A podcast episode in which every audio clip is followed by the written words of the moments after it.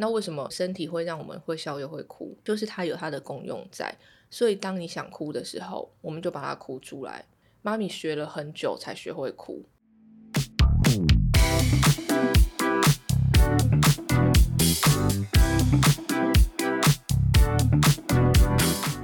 嗨，大家今天过得好吗？欢迎收听理科 PD。Hello，我是 Debbie。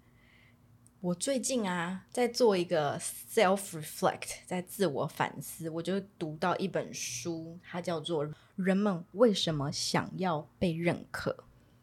那我其实是因为它的书皮那个薄荷绿超吸睛的，所以我才拿起来的。可是后来我看到后面讲了，问了一些问题。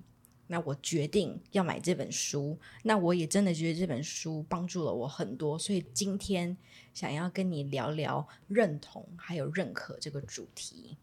好啊，那后面有八点我想要 share，那大家听听看，觉得你中了几点？第一点，对方露出不高兴的样子，就会担心是不是自己的错。第二，害怕破坏现有关系，不敢说出。自私任性的话。第三，如果意见对立，因为怕尴尬，不太会坚持己见。第四，受人拜托时很难开口拒绝对方。第五，会顺着对方喜欢的方向说话。第六，总是在观察周遭人的脸色。第七。只要事情能圆满解决，牺牲自己也没有关系。那最后发文后反复观看，想得到热烈回复与点赞。你刚刚讲的那八点，呃，我我我可能一个都没有，可能是因为我妈教我的关系吧，我就真的比较没有在看别人怎么看我。那当然，后来当了 YouTuber 之后，变成公众人物了，非得看人家怎么看你不可。所以那段时间我是适应了一阵子。那我觉得你刚刚讲的这本书，其实是应该在探讨自尊相关的问题吧？我没有看过那本书，但你刚刚讲的那八点，我的第一直觉是，哎，这个好像是。嗯，比较低自尊的人会做的事情。呃，自尊这个概念，英文是 self-esteem，那它 esteem 是 think valuable 的意思，就是觉得自己很有价值。self-esteem。那如果我要向小朋友解释什么是自尊，我会跟他说。自尊是从内而外，你喜欢自己的灵魂，喜欢自己的外表，你有多喜欢自己，还有觉得自己多有价值。你刚刚随便说意见对立，因为怕尴尬，不太会坚持己见。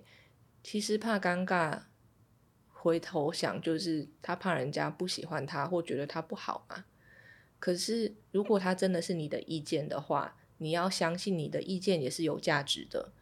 在跟别人交换不同的意见的时候，即使是对立相反的，还是有讨论的价值。可他没有办法看到自己有那个价值，那这个跟对方露出不高兴的样子，就会担心是不是自己的错。我觉得是同一件事情，也跟害怕破坏现有关系，不敢说出自私任性的话，是同一件事情。那受人拜托时很难开口拒绝对方，第一个可能是跟。呃，划界限有关。我只有以前跟我妈很难划界限，对于其他人其实是还算简单的，所以这个因人而异吧。你可能要有某些人生中的大魔王，但如果他不是你的家人的话，如果他是朋友或者什么要跟你借钱，这也是怕人家不喜欢你或觉得你不好，所以你很难拒绝啊。顺着对方喜欢的方向说话，也是同一件事情。总是在观察周遭人的脸色，追本溯源，就是看他对你有没有皱眉头，有没有觉得你是好的，喜欢你，还是一样的东西呀。发文后反复观看，想得到热烈回复与点赞。我不知道现在在收听的你是怎么想的，但如果这几点你很多都有中的话，嗯，我我我会觉得蛮蛮心疼的。我相信在长大的过程之中，应该是过得蛮辛苦的，但没有关系。我们今天就是来讨论，我们可以怎么样拥有健康的自尊。自尊高，自尊低，嗯，太高太低，跟提问一样都不好。我们就来讲一下，从我最喜欢讲的生理反应开始讲好了。自尊比较高的人，跟外表没有什么关系，而是跟内心有关系。内心打从心底知道自己可能有一些缺点，但是也知道自己有一些优点，觉得这样子自己这样子的自己也可以，可以接受现在这个样子，然后对自己蛮诚实的。如果别人称赞你，你也有办法接受，心里还是有一把尺的，就是嗯。比较稳定的高自尊的人，比如说你今天突然说我做一件事情做的很不好，我不会马上就动摇，就觉得天哪，我怎么那么差？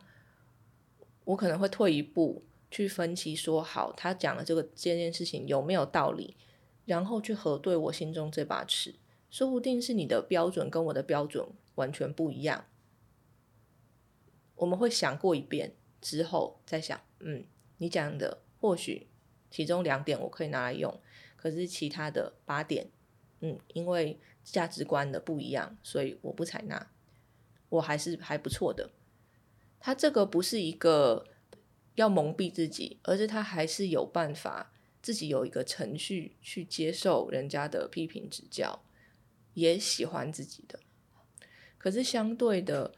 自尊比较低的人就会觉得，他可能不会那么的清楚的觉得他不喜欢他自己，可是他其实做的事情，你仔细看，都是觉得自己比较不重要，自己的意见比较不重要，自己的需求比较不重要，他不会去要求，他比较不会去说出来，然后他也比较担心别人不喜欢他。那这东西其实跟从小的照顾者的关系，我觉得也是有一点牵涉。我之前有看到有有些人在讨论，他说，当你在小的时候啊，情绪如果没有被同理，你比如说一哭，大人就会要求你不要哭，不要有这些情绪，一压抑，小朋友那时候就会觉得我已经用哭表达我的需求了，可是我表达了，我也得不到回应。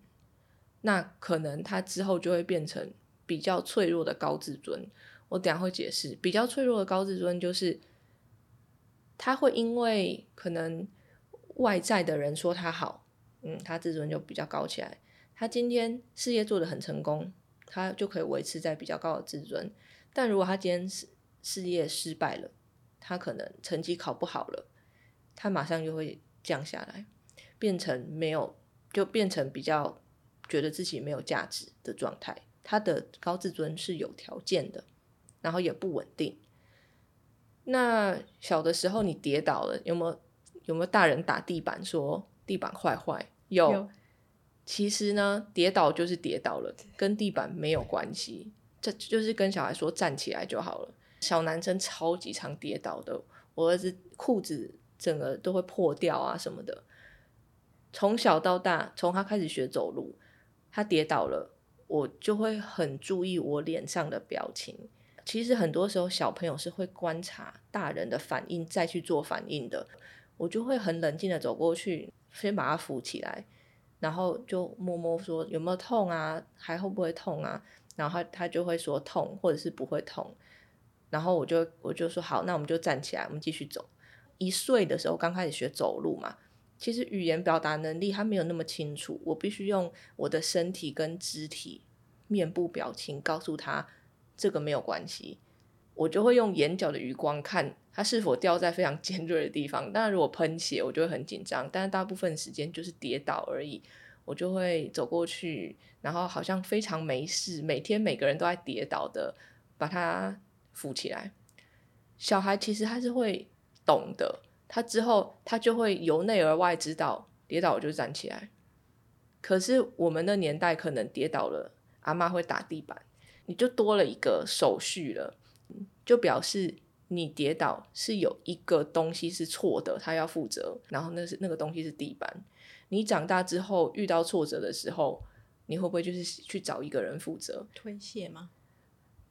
应该是，我不确定他是不是推卸，可是其实你要诚实的面对跌倒这件事，有啦，有可能算推卸，就是你要找别人帮你负责，可是跌倒其实就是自己跌倒的，所以你有办法越诚实面对自己的感觉，你可以把它发出来。看清楚，你就越能发展出你真实的自尊心，它就不会多一层少一层。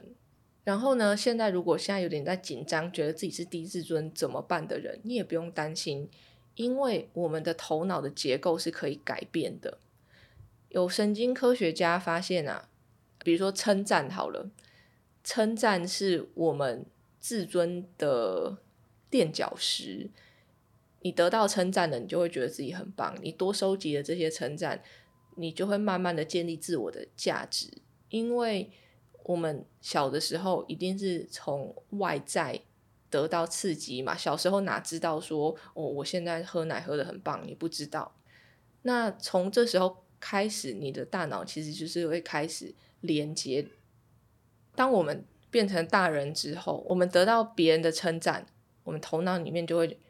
喷多巴胺出来嘛，就觉得哇，真的是非常愉悦。我很喜欢听到这些东西，这一类的称赞就会让你心情好的这个大脑的反应是一样的。他们去观察自尊比较高的人的大脑，发现啊，这种称赞奖励式的快乐体验，这个这这块脑部的区域和。负责掌管自我概念的大脑区域有紧密的连结，也就是说，自尊比较高的人听到称赞觉得愉悦的话，不仅仅是大脑那个快乐的区域会快乐，对于处理自我概念这块大脑的区域也是可能产生影响的。但是他们再去观察自尊比较低的人，这个连结是没有那么高的。也就是说，比较低自尊的人，即使听到了称赞，也会自动的把称赞还有自我概念这两件事分开。你就会看自尊比较高的人，就会得到比较正向的回馈嘛。那自尊比较低的人，因为他是分开的，他没有这个正向回馈，他就会更专注在他的负面回馈的这个模式。但不用担心。当你的思考模式改变，大脑的连接，大脑也就是说大脑的构造也是会改变的。你是可以改回来的。很久以前，我们相信我们发育完之后，大脑就不会动了。但最近几十年来，我们就是知道大脑有可塑性。只要你愿意改变你的思想，你可能甚至做运动或什么的，你的大脑的连接都会产生改变。那连接一多，你其实。那个结构性上的改变，你去照 fMRI 的时候都会可以看到。你知道英国考计程车非常的困难，喂，要读两年的书，因为他们必须要记得，呃，比如说伦敦里面城市的每一条路在哪里，怎么走，他还要记得伦敦各种的节庆，然后发生的活动，大大小小的，还有规则，所以。他们去扫那个 fMRI 脑部扫描，当计程车司机之前，然后过了两年之后，他再扫一次，就是他考到了那个很难的考试之后，他们看到一块区域是长得不一样的，那个那块那块连接什么各种变厚了，所以这个就是一个很直接的证明，告诉你你可以变，而且你可以从生理上的改变。所以大家听了有没有松一口气呢？那因为刚好我们这个世代有点跨年代，我们的爸妈，我我觉得这样聊一聊，你妈妈可能有一点点，可是我爸妈是非常标准的 traditional 的 parent，他们不是以鼓励或奖励的机制来照顾小孩。像我在教育我小孩的时候，我就有一点想要训练他们改变他们的思维。像如果像你刚刚讲，小孩摔倒，我爸妈是不会说要打地板了，可他们就是哎呦要洗，我就开始有很大的反应。那那个时候，我就真的会发现小孩就会吓到以后才哭，他其实不是痛哭，他其实是被你吓到哭。所以我跟我姐就一直在鼓励他们说，你就是不要有反应，就是看他就好，看他做什么。那其实我们的我也是跟你一样，余光看，那小孩也是余光在看我们，所以我们就是真的尽量不要有表情，然后不要有太大反应。我真的觉得他们自己就会摔了，就知道要爬起来，拍一拍就好了。所以其实我也一直在训练我爸妈。我其实以生孩子之前，我真的觉得他们好 stubborn，固执到可能对于我啦，他们真的很少。改观，可是对于孙子辈的，他们真的就比较愿意努力，不一样。对，对孙真的是不一样。真的，我觉得就像你之前提到说，你有 Miles 之后，你妈妈才开始会说 I love you。嗯，对你真的就你们那个习惯，没关系，我不需要。我觉得真的真的都可以训练。对我们上一代常常听到他们上一代在说自己很很辛苦啊，要养上面又要养下面的。我们这代也很辛苦，我们要教育上面的，也要教育下面的，就是自己要也是要调试，跟自己说要改变的只有自己，跟跟小孩长辈有一点改变，那我觉得那都是乐透了。像我儿子现在五岁嘛，他那天在浴缸里面很高兴，那边上下跳来跳去啊，玩玩玩，结果他的下巴去撞到浴缸的大理石。然后就一小块，可能零点五公分的皮掉下来，那当然是非常非常痛的。我就马上安慰他说：“没关系，没关系。”然后就帮他处理伤口。那同时我有看到他就已经在哽咽了，他在哽咽说他没事什么的。我就跟他说：“没关系，你可以哭，哭完之后你就会觉得比较好一点。就像你哭的时候，你头脑会分泌一些物质。”让你觉得比较平静、比较不痛、比较开心，没有关系。但总之，我帮他处理完伤口之后，他就跳来跳去，又跳走了。那看到我妈，他就说：“阿妈，阿妈，你看我，你看我这边有个伤口。”然后我妈马上就问说：“那你刚好哭吗？”他就很骄傲的说：“没有。”然后眼神就扫过去，但我妈不知道我在看什么。之后我就找一个比较适当的时机，再跟我儿子重复一遍，跟他说。哭没有关系，哭是人的正常反应，就像你会笑，你也会哭啊。那为什么身体会让我们会笑又会哭？就是它有它的功用在。所以当你想哭的时候，我们就把它哭出来。妈咪学了很久才学会哭，才知道怎么把情绪发过来。所以你现在不用学，你想哭就哭吧。那我当然就跟我妈讲说，你以后不要再跟他讲的，好像不哭好像很厉害、很勇敢一样。我们现在已经没有要走用全身的力量去压迫情绪那一套了，但是我妈也没有，就是她要跟我反驳什么，反正她觉得女儿就疯疯癫癫的，随便就这样子。我我刚好是呃，你可能跟你妈，所以自己亲生妈妈，所以你可以这样。我是跟我公婆住，那我公公还蛮常讲对我小孩讲的，就是你是男生啊，你不能哭。然后再就是你是姐姐，所以你要让弟弟，你要把玩具现在就给他，那你排队这样，其实根本就是姐姐先拿到玩具的。然后小孩子就只会用一个很不懂的眼神看着我公公或者是长辈说：“为什么我是姐姐我就要排队？那这玩具本来就是我先拿到，反正就是你常常看到小孩子就是一个很不懂的眼神。”因为是我公公，所以我也没有办法太直白的跟他说，那我就会很婉转的，可是也是大声到我可以确保我公公有听到，就是说你是男生，不管你是男生女生，你都是可以哭，你只要痛就哭，哭出来没有关系。我真的就是跟你工作开始，很多东西也改观，不然要是以前的我，我可能也会，因为我妈妈爸爸也是这样教我的，我也会很习惯的跟他说，男生不可以哭。可是跟你工作以后，我也会开始想说，为什么男生就是不能哭？没有这个道理啊。对，因为如果我们不从现在开始教我们的小孩的话，因为小孩年纪这么小，他还没有办法有批判性的思考。大人跟你讲什么，他爱你，他全盘接收进去，就把你的价值观当成大的价值观。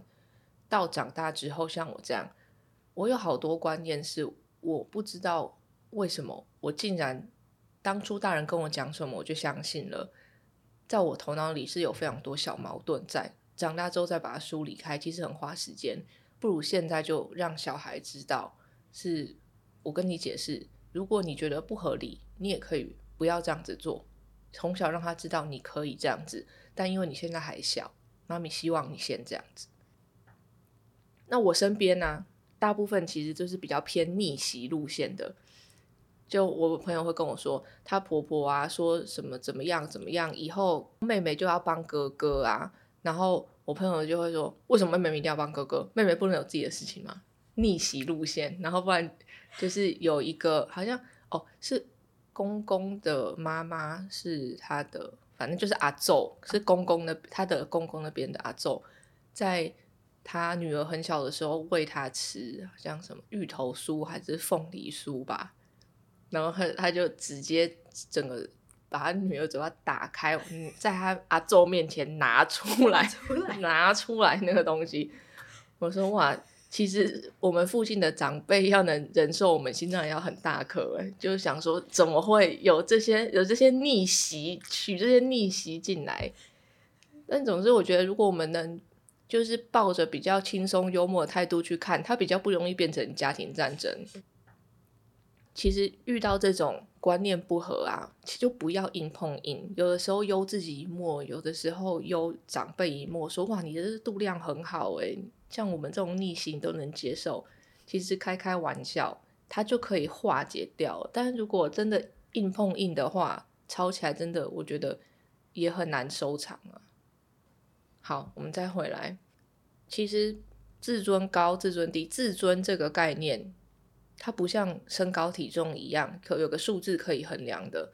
你可以说它它是它是真的，你也可以说它不是真的。但总之，它都是一个可以帮助我们适应现在的生活，还有让我们对于生活有比较高满意度的东西。我们就先这样子看，也因为像有另外一派有一派说法是很鼓励小朋友从小就是告诉他培养自尊的观念，但有另外一派他就会说这样会养出一些自我为中心的孩子。我觉得都有道理。所以我们就自己判断，我们可以在教育小孩的过程之中，同时也告诉他我们要尊重其他的人。你想要这样子，你觉得自己有价值，所以你的意见很重要，没有错。但别人的意见同样有价值。我觉得可能我们自己要加进去一些更多的想法，帮助孩子了解这样子的世界。那怎么样有比较稳定的自尊呢？其实我在智商室里面学到的，常常跟大家分享的，就是拥有自己的自评系统，家庭的、工作的、健康上的，或甚至你任何想要拥有自评系统的东西。因为当你拥有了一个自评系统之后，他心中你有一把尺了，别人说你怎么样，你会先经过自己的自评系统。而不是先别人说你不好，你马上觉得自己不好，你会拥有自己的意见。在家庭这样，可能对父母、对子女、对你的亲戚，你想要为他们做到什么？你想要跟他们拥有什么样的 quality time 优质的时间？你想要安排什么样子的资源分配？这些其实都可以写出来的，因为你不问自己，你就不会知道。常常我们觉得我们知道。但是你没有真的写出来，你真的不知道。再来，工作上，当然你会小的时候，十岁的时候说我要当太空人，十五岁的时候说我要当微软的总裁，有梦很好嘛，它可以让我们小时候很有动力啊，各种的想要去追求。可是现实上是二十岁大学毕业之后，研究所毕业之后，出了社会才知道说。嗯，现实原来跟我想的不太一样。那身为大人，我们其实是有办法去根据这个现实去调整我们对自己的期望的。长大之后，我们看到了哦，社会是这样子运作的，我们当然会跟着去调整自己对自己的期待嘛，不会说一出来我就是要赚呃十亿、一百亿这样，而是先从我们出社会之后，呃，就是大家的薪水是怎么样。如果我想要找工作的话，或许我就以那个东西为目标，然后慢慢的在符合现实的状况之下，慢慢上去。那你每完成一个小的 milestone，你每完成一件你答应自己会做，但是而且你又做到的事情，你就会对自己更有信心，你的自尊其实就会更稳。因为很现实的事情是，活在这里，这活在这个世界上就需要钱。你如果都说我不想谈钱这个东西，可能就是不实际，因为你至少要能先养活自己，不造成别人的问题，为自己负责嘛。好，那钱足够了之后，我们就可以来想，那你工作上你想要做什么，你会有成就感，真的你也可以把它写出来。你工作做到怎样了，就表示你够好了。你当然做工作上最好是跟你的主管的期待有一致。如果没有一致，你们也可以来沟通啊。就是主管希望你多做什么，多做什么，说不定你就做得到嘛。那说不定有些东西你觉得就没有办法，说不定我不知道大家是不是觉得这是有点空话。但要是我，我是敢跟主管讲啊，就是我觉得你东西给我太多了，我可能没有办法做好。但是你前面讲的 A、B、C、D，我有信心可以把它做好。然后后面。如果可以的话，延后时间，或者是请别人做之类的，我觉得我会讲这样的话。但我不知道，有因为有的时候太理想化了，大家就会觉得啊，这个又不可能，谁敢这样跟主管讲？但讲话是要艺术的嘛。我觉得看你怎么说，或者是那个人对接受。那工作上，你也可以想说，好，我现在稳定的做这份工作，我对自己的期待是。一路做到退休，然后领退休金，因为我是个保守的人，这样很好。那你也可以说，哦，我做到这个东西之后，我觉得我接下来就已经收集到足够的能力，去再往上一阶做另外一个更大的 project 了。那那个对我来讲就是一个晋升，那这个也很好。总之，你真的就是要回过头来问自己，到底想要什么，想要做什么。再来，健康我觉得很重要。因为你知道生病的人，你就算要他提高自尊，其实都是很难的。因为生理就是影响到心理嘛，会比较没有精神，然后会觉得自己不好，这些都超级正常。我们在生病的时候，奄奄一息不能动的时候，你怎么可能会觉得自己好？所以日常的照顾自己的身体是非常重要的。当你可以真的在那个健身房举起四十公斤。硬拉了个五十下的时候，你是不是就会觉得自己非常强壮？其实那是你的头脑在告诉你说你很好，你很强壮。你其实也是需要这样子的刺激来维持，告诉自己很好的。他自尊这种东西，并不是那么的虚无缥缈，说哦，心灵上我追求，只要我觉得好就好，是需要各个方面。配上支持性的证据，你才会真的很踏实的觉得自己不错。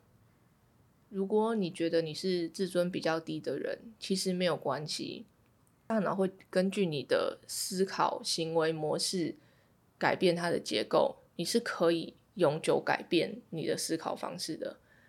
你的年龄、基因、你的身体状况、你的社交的地位跟你的思考模式，都会影响到大家的自尊嘛？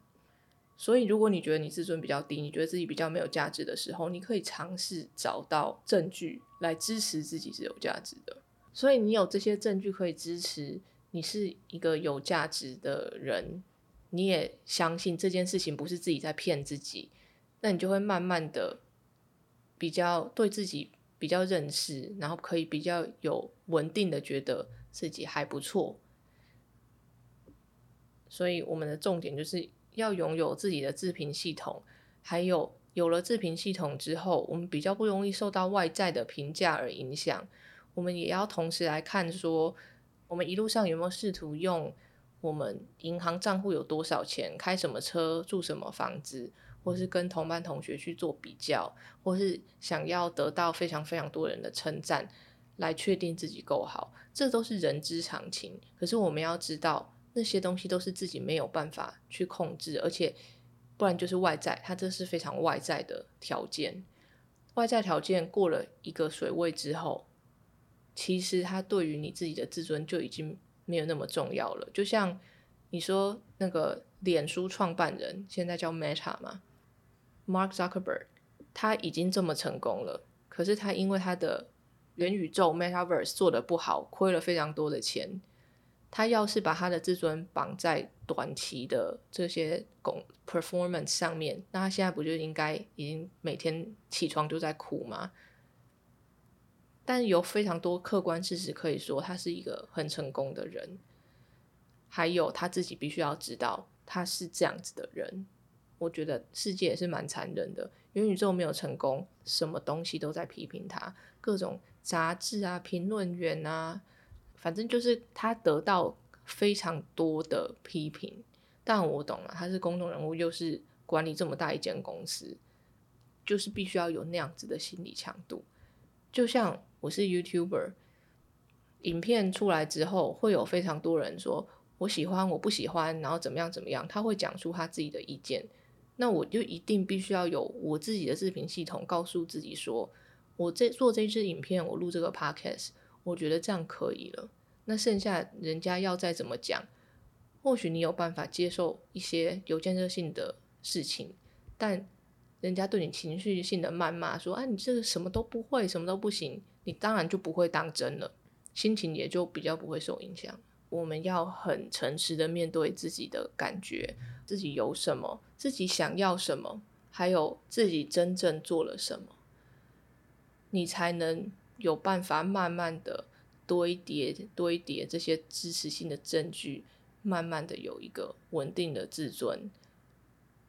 不然，其实你说人到中年，如果对这个概念都不是非常清楚的话，就会可能一不小心起床就跟人家比较，比完之后可能心情就很差，就觉得啊为什么他现在这么好？可是那是他的发展历程，跟我们的历程是我们走不一样的路。我们必须要知道，我们就是一个电玩里面的主角。我破的关，我遇到怪物跟别人是不一样的。这个我狂点头，因为像我自己本身知道我是低自尊、高自信的人。像刚刚我们读的那八点，其实我会买这本书，就是因为有好几点都正中我心。我真的还蛮常会为了别人的，不管是肢体语言，或者是表情，或者是言语，而改变我自己的想法，就为了怕冲突，或者是让人家不要觉得说我可能不懂，或者是没脑。那我真的觉得跟你工作以后，我我了解了自评系统，我就有慢慢自己也去想，我自己有没有这个 ability。当了全职妈妈快五年。自己有慢慢的训练到自己，好像好像有一个稳定的每一天带他们的一个系统。那现在又出来工作了，我反而很多时候又觉得我当妈妈的那个角色好像又退步了，然后工作也还在学的，我工作的部分也突扯，所以好像两边都没有做得很好。那很多长辈就为了要安抚我，就会跟我说。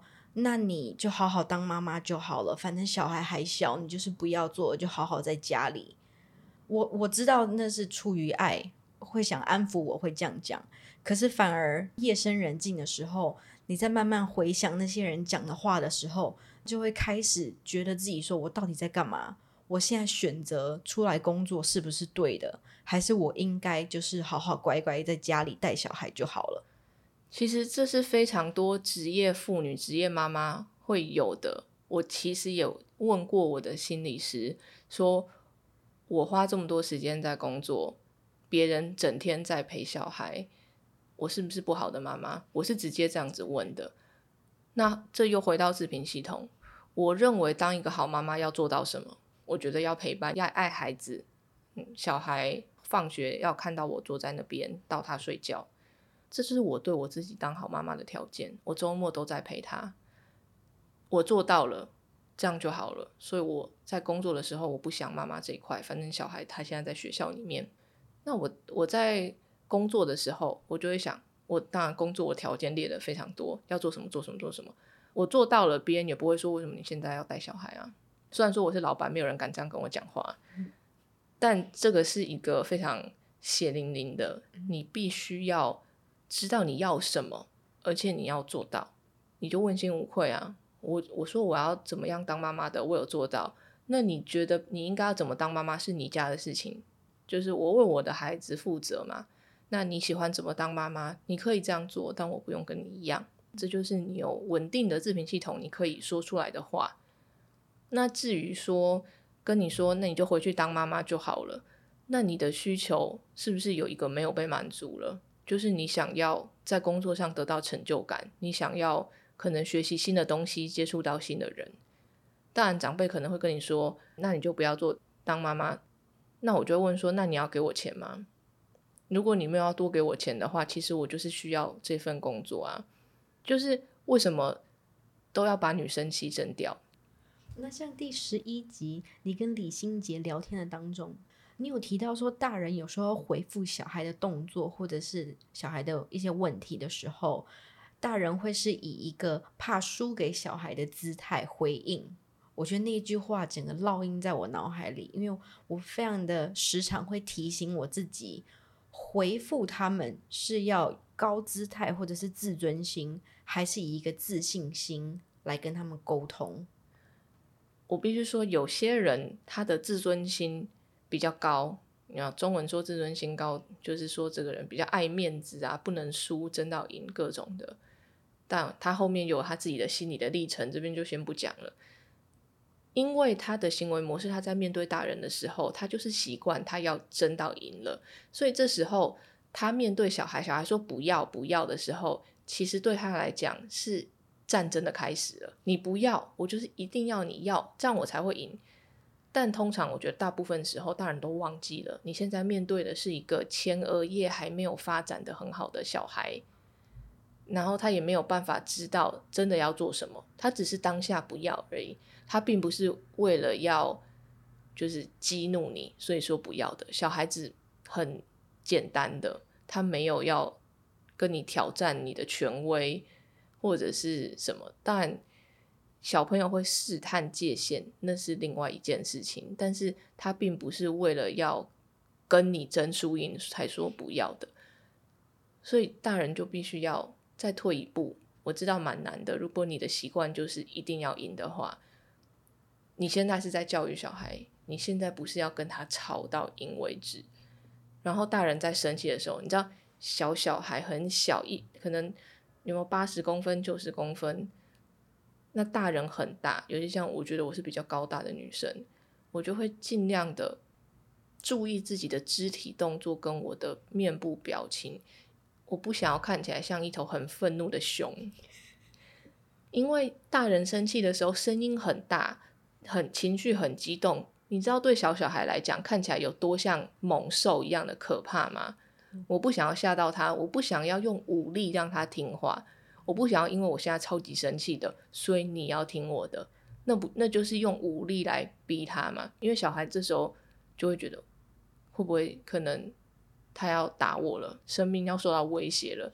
因为小孩不知道到底发生什么状况，所以我生气的时候，我就会很冷静的跟我儿子说：“我跟你说，妈咪快要生气了。”因为我现在跟你讲，你也不听我的解释，我不知道要怎么跟你讲，所以我要我现在生气了，我先去旁边，然后之后我再回来，然后再讲到我要生气的点，我再走，超级难的，我都觉得我为什么要搞成这个样子，但我就是不想要我那个样子让儿子看到。我相信这很多妈妈或者是家家长好了，都会常碰到，比如说像小孩，因为甜食就是一个小孩很爱吃的东西。我管的还蛮严的。如果是跟我的话，我不会让他们吃巧克力跟甜食跟糖果啦，蛋糕还可以，反正就是糖果跟巧克力这样讲好了。那爸爸跟爷爷奶奶或阿公阿妈会给他们吃，所以他们就是不懂怎么样拿捏。为什么？如果你是吃对我不好，那每一个人都不给我吃，他们就会懂。可是某些人会给他们，那我就不行。所以他常常就问我说：“为什么会这样子分？”那以一个如果我自尊高高姿态回复他的话，我就会跟他说：“不可以，就是不可以，你就是不可以吃。”可是我没有进阶的去跟他做更多的解释，说，比如说像你以前讲的，你如果吃零食，你就肚子没有空间装健康食物，就会对你的身体不好。那因为我爱你。所以我希望你先吃健康食物，吃那些吃足够的量以后，你再吃一点零食是可以的。那也许很多大人不会去花那个更多时间去这样做解释，只会跟他说 “no” 就是 “no”。那像自信心的话，比如说像很多时候小孩现在在一个十万个为什么的阶段，他就会问我很多的问题。真的有很多他们问的问题，我不知道的时候，我又想到你讲的，就是会跟小孩说：“妈妈不是什么都知道，我不是万能的，我可以先去做一点功课，然后我再回来教你。”我觉得那个是比较在讲大人自尊心的部分，他跟自尊或许可能比较没有那么多的关系，就是你习惯就这样做，觉得大人有一点在注意就好了。所以希望大家都可以大概的知道说怎么样帮自己建立自评系统。当然，这个世界不可能每个人想的都跟你一样，不可能都每个人都喜欢你。在这样的状况之下，你还是要有办法觉得自己不错，自己是有价值的。不管现在环境怎么样，人家怎么看你，时间都是继续往前行的。你的时间，我的时间，他的时间，过了都不会再回来。那属于我们的人生实在太宝贵了，实在不需要活在别人的眼里。所以希望每个人都可以看到自己的优点，看到自己的价值。我们也没有说你一定你是要停在这里。我也相信有这样子心态的人会持续前进。你现在觉得自己很好，你继续做一些小事哦，符合自己的期待，再继续往前五年、十年，再回过头来看，你会前进非常多。那今天就这样啦，欢迎到 YouTube 或 Podcast 留言，跟我分享你们想听到的事。谢谢收听理科 PD，喜欢的朋友们帮我到 Apple Podcast 留言加五颗星。理科 PD，我们下次见。